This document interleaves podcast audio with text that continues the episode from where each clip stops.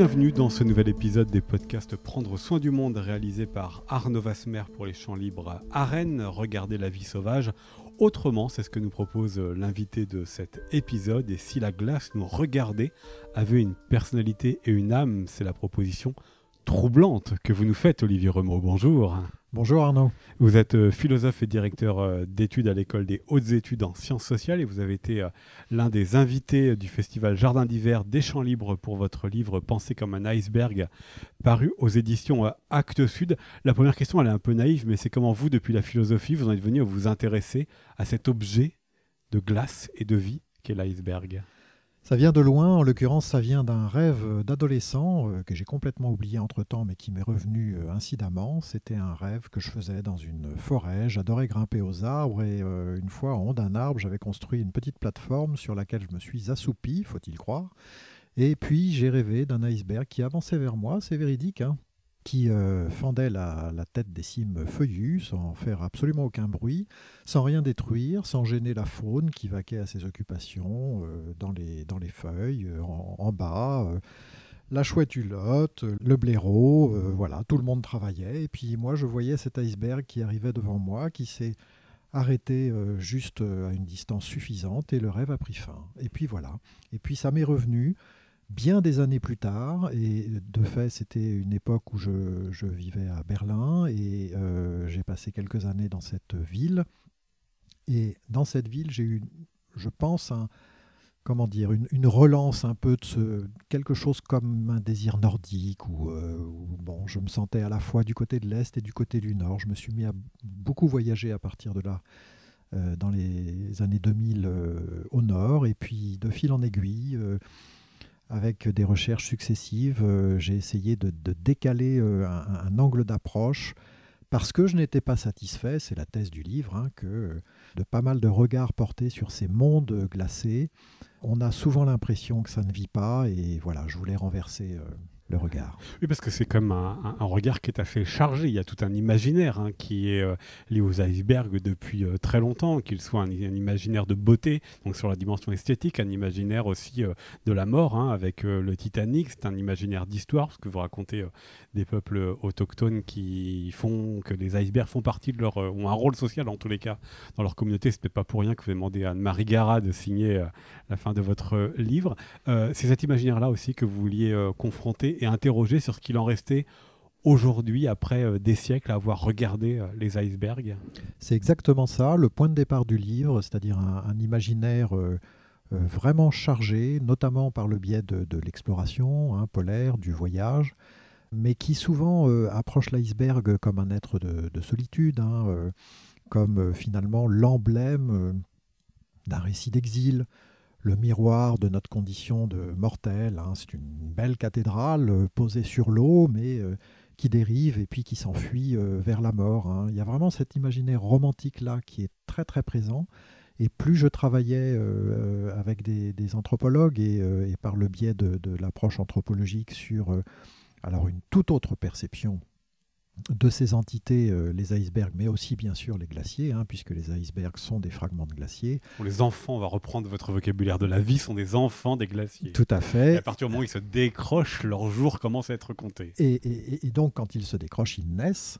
Et, euh, même si une partie euh, des, scientifiques reprennent ce vocabulaire, il, est clair que dans les populations, dans, dans les cosmologies autochtones, le, fait que ces entités gelées soit doté euh, d'un mouvement propre, d'une vie, parfois même de certaines intentions, euh, je l'avoue, m'intriguait fortement et j'ai voulu développer, approfondir ce dossier-là, et puis confronter donc les imaginaires, les approches du monde et les cosmologies et les perceptions, puisque voilà, vous l'avez dit dans les cosmologies, donc c'est une entité. Il y a aussi euh, le regard scientifique où on trouve qu'un glacier a un caractère euh, bien particulier. Et le philosophe dans tout ça, euh, Olivier Remo, quelles leçons justement vous tirez de ces regards, de ces approches, qu'elles soient de l'ordre du surnaturel ou de l'ordre de la, de la science, qui trouvent quand même qu'à ces icebergs, ils ont une personnalité, ils ont un caractère qui leur est propre? Alors, je crois qu'en tant que philosophe, euh, il ne faut, il faut pas euh, chercher évidemment à, tirer une, leçon définitive, mais euh, ce, que, ce que moi j'en déduis, c'est au bout du compte une conclusion assez simple, c'est qu'il ne faut plus se tromper de monde. C'est-à-dire que peut-être que ce qu'on y gagne à élargir notre conscience donc du périmètre que l'on attribue au vivant, c'est surtout pas une opposition entre la science et la poésie, entre la raison et l'imagination, entre d'un côté, euh, je ne sais pas moi, le royaume des arguments, et puis de l'autre, euh, le règne des superstitions. Non, tout ça, ce sont des fausses oppositions. Ce qu'on y gagne, euh, tout simplement, c'est que on comprend un monde plus large, plus vaste, la possibilité, à partir d'une prise en compte d'usages du monde différents des nôtres, d'une possible cohabitation avec une multitude d'êtres, cohabitation qui donc est, probablement plus source de joie que au contraire de tristesse. Donc ça veut dire qu'on se met à raconter des autres histoires. Et cette, je raconte beaucoup d'histoires dans ce livre. Hein.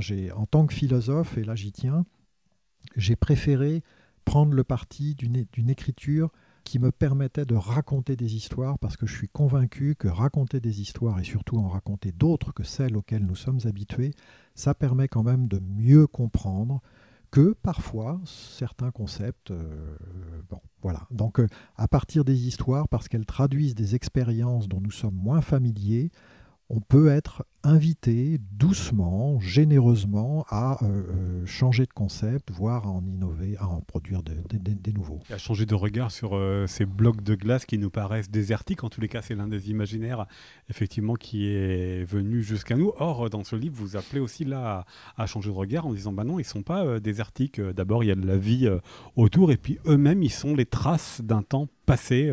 les icebergs ou euh, les glaciers qui les ont euh, précédés, finalement racontent une histoire et sont source et euh, présence de vie Ce que j'ai beaucoup apprécié en, écrivant ce livre, en travaillant des, dossiers pour, pour ce livre, c'est que j'ai j'ai appris énormément de choses en sciences. Hein. J'en ai profité, voilà. Hein. Et, On va se priver. tout à fait. Et notamment, j'ai compris une chose, là aussi très simple, mais qui est cruciale, c'est que effectivement, les icebergs sont de véritables passeurs de vie. Ce sont des, écosystèmes mobiles, les points de départ en quelque sorte de ce que les biologistes appellent la chaîne trophique du vivant, c'est-à-dire le réseau alimentaire hein, euh, euh, du vivant qui euh, nous enchaîne tous à partir des sels nutritifs que cette masse de glace transporte en dérivant sur les eaux jusqu'à l'ours polaire et nous compris. De même, les algues de banquise participent à la fabrication de l'oxygène mondial que nous respirons de sorte que moins il y a de banquise, moins il y a de ces algues et moins il y a d'oxygène. Et voilà, donc on en arrive à quoi? On en arrive au fait que, au bout du compte, d'un certain point de vue, les glaciers sont un peu comme des arbres, ils nous sont aussi utiles que euh, telle chaîne euh, que nous prenons dans nos bras. C'est plus difficile de prendre un glacier dans ses bras, mais il a une fonction du point de vue de l'histoire naturelle de la Terre qui peut être tout aussi importante une inscription, je reviens quand même euh, là-dessus, Olivier Remo, ce que vous racontez avec Muir, qui a été le, père fondateur des parcs nationaux euh, aux, États-Unis, qui est allé les voir, euh, ces, glaciers qui ont façonné le paysage. Et puis aujourd'hui, on est encore émerveillé par les images qu'on nous rapporte de dessus ou du dessous de ces icebergs. C'est ça aussi qui vous a interpellé, cette dimension esthétique. Alors à la fois l'empreinte dans un paysage et la manière dont ils ont marqué un paysage, mais aussi toute la beauté que ces icebergs peuvent produire. Oui, alors les glaciers et les icebergs, donc euh, les glaciers qui effectivement laissent un sillon profond, une, empreinte extrêmement visible, même lorsqu'il se retire, ce qui est le cas aujourd'hui.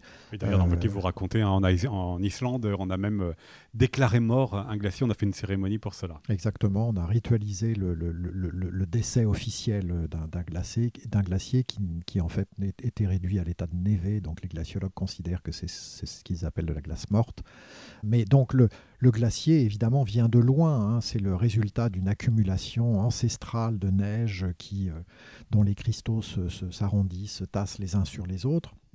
Donc, euh, un glacier a quelques siècles hein, d'âge, euh, bien évidemment, même parfois plus, et souvent plus d'ailleurs. Et, alors, l'iceberg est bien plus éphémère, hein, précisément, puisque dès le moment où il chute dans l'eau, l'eau salée, les vents, les courants l'érode. Euh, la durée moyenne d'un iceberg, c'est entre 4 et 6 ans, euh, selon les cas de figure, selon les, zones, les tailles, etc., etc.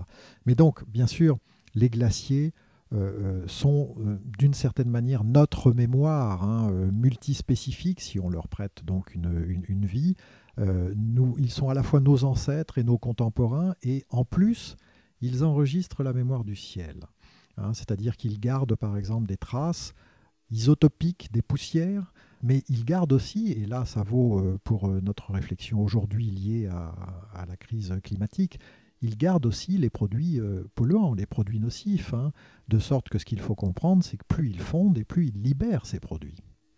Oui, et en même temps, il y a un trouble dans ce que vous dites par rapport à la relation au ciel, c'est-à-dire que ces blocs de glace troublent la frontière entre ce qui est de l'élément marin et ce qui est de l'élément céleste ils font le lien. Euh, ils jouent le rôle de pont entre, euh, effectivement, euh, l'eau et l'air.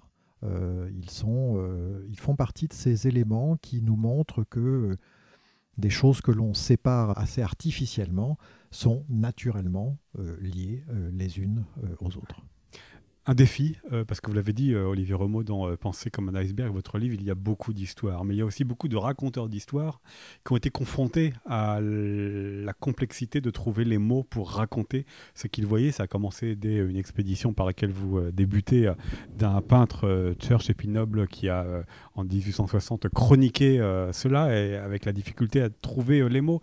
Goethe a fait pareil sur son propre glacier. Est-ce qu'aujourd'hui on y arrive mieux? Est-ce que vous, vous arrivez mieux à trouver les mots pour décrire euh, ce côté très impressionnant de ces blocs de glace je, pense qu'on on augmente les chances de trouver les mots en, augmentant le, quotient d'expérience. Et ce qu'on peut faire aujourd'hui, pour ne parler que des icebergs, euh, à la différence de nos euh, prédécesseurs, c'est qu'aujourd'hui, on peut plonger. On peut plonger dans les eaux froides, on a les équipements pour résister au moins quelque temps aux températures négatives. Et ça change complètement le regard. Pourquoi? Parce que l'imaginaire qu'on évoquait il y a quelques minutes, très romantique, euh, s'en tient à la partie émergée de l'iceberg. C'est une partie de fait qui paraît assez inerte et dénuée de vie. Un dixième seulement, je, nous le rappelle, hein, souvenir d'école. Mais les neuf dixièmes en dessous, c'est là que se niche la vie. Hein. Euh, la chaîne trophique que j'évoquais, c'est là qu'elle est, c'est là que ça se développe. Et on sait par exemple que les icebergs influencent aussi, hein, comme les glaciers, euh, le, bon équilibre des océans, y compris même des courants jusqu'au Gulf Stream. Donc euh, euh, aujourd'hui on peut plonger et quand les plongeurs remontent de ces mondes d'en bas avec leur propre émerveillement, hein, leur découverte d'un monde fourmillant de vie, eh bien c'est évident qu'ils ont comment dire plus de moyens s'ils le souhaitent pour trouver les mots appropriés. L'expérience est effectivement importante, ça nous ramène à la question du temps. Mais le titre que vous avez choisi, euh, Olivier Romo, pour votre livre, c'est Penser comme un iceberg. Et je le dis tout à l'heure, c'est nous on regarde ces blocs de glace, mais vous posez la question, et si c'était pas eux qui nous euh, regardaient Comment en êtes-vous arrivé à, cela, à leur euh, imaginer une âme, à leur imaginer finalement un regard sur nous, humanité Bon, j'ai fait un peu de montagne, et il est vrai que la, première fois que j'ai eu ce sentiment, c'était en montagne, hein, sur, sur un glacier. en l'occurrence, j'ai failli faire une mauvaise chute. Et, j'ai vraiment senti que étonnamment, hein, euh, mais prêtez-moi euh, cet étonnement, que euh, quelqu'un réagissait et qu'on le troublait. Et j'ai souvent eu par la suite la même impression. Et puis, au fil de discussions, de conversations avec les uns et les autres, dans des endroits très différents, je me suis rendu compte que toute personne qui habitait près d'un glacier ou qui était riverain d'un courant sur lequel passent des icebergs régulièrement, ou qui euh, éventuellement euh, passait pas mal de temps en montagne aussi à une certaine altitude, partageait cette gamme de sentiments. Hein. C'est-à-dire que on avait quand même l'impression que quelqu'un nous regardait. Bon, je crois que ça s'explique d'une manière très simple, psychologiquement aussi. C'est c'est que euh, on, se met à entretenir une relation de familiarité avec un milieu et que à force de vivre avec un milieu, de le regarder, de le pratiquer, on identifie ces composantes, on les distingue, et plus on les distingue, plus on leur prête une forme de vie, d'identité, on les biographise, et les biographies finissent par s'entremêler. C'est propre à ce monde-là, ce monde de la haute montagne et ce monde de l'iceberg, ou pour vous, Olivier Remond, on pourrait retrouver ça dans d'autres milieux naturels? On retrouve ça évidemment dans plein d'autres milieux naturels. Euh, ce qui m'a beaucoup intéressé euh, simplement dans, ce travail à propos des, des, mondes glacés, c'est que euh, je, pousse, si vous voulez, ce, cette, cette, attitude hein, qui me semble très naturelle au fond hein, et partageable par énormément de gens jusqu'au bout. Hein. C'est-à-dire que je, nous pousse en quelque sorte à reconnaître cette évidence d'une vie qui vient d'une familiarité avec euh, éventuellement même des entités d'un monde supposé inerte, euh, je la pousse jusque dans les mondes glacés auxquels on, ne prête que rarement euh, de la vie. Voilà, mais heureusement, grâce à vous, on va les regarder autrement pensé comme un iceberg. C'est le titre de votre livre par aux éditions Actes Sud, Olivier Rebaud. Merci beaucoup. Merci à vous. Au revoir. Vous pouvez retrouver euh, ce podcast ainsi que l'ensemble de notre série euh, Prendre soin du monde sur les réseaux sociaux des Champs Libres et le site internet. C'était un podcast d'Arnaud Vasmer pour les Champs Libres à Rennes avec une musique originale d'Olivier Mélano. À bientôt.